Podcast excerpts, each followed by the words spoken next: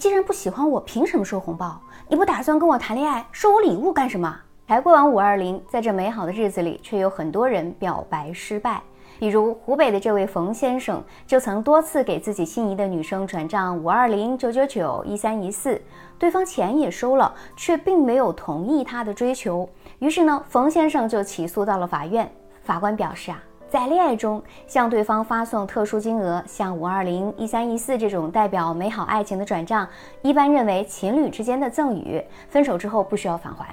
但像冯先生这种，对方没有答应，还签订了借款协议的，必须返还。其实作为女人，我们应该很清楚这一点：一个男人肯为你花钱，大多数只有两种目的，第一种他想要得到你，第二种他对你有愧疚感。所以，如果你收了钱，在对方心里啊，他就确认了你是愿意跟他有进一步发展的。那么，我们该如何面对这种追求呢？喜欢这期内容的朋友，点赞、关注、评论起来。最直接的方法就是果断拒绝。有些姑娘可能会认为，哎呀，我直接拒绝会不会让对方觉得没有面子啊？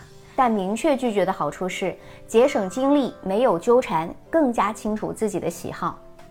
在感情的事情上，你处理的越果断，对方对你越欣赏，也让自己啊少了很多不必要的麻烦，用更多的精力去遇见真正那个对的人。那对于不喜欢的人，从一开始啊，我们就不要收对方的贵重礼物，更不要跟他有金钱往来，不然很容易会让对方有错觉，觉得你也喜欢他，进而对你有下一步的行动。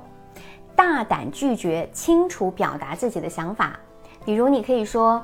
嗯，我认为我们只能做朋友，不好意思，我们不合适。那像这样的话，看上去是伤感情，但实际上啊，会帮你理清周围的人际关系。那么时间一长，你的圈子里就全部都是那些既尊重你又跟你理念相同的人，这才是前进路上最大的收获。作为女性啊，我们就要用一种冷静又刚强的处事方式，钱我自己挣，无功不受禄。摆正自己的位置，自重又自爱，活得坦荡又潇洒，你赞同吗？我是小资，关注我，影响千万女性，收获幸福。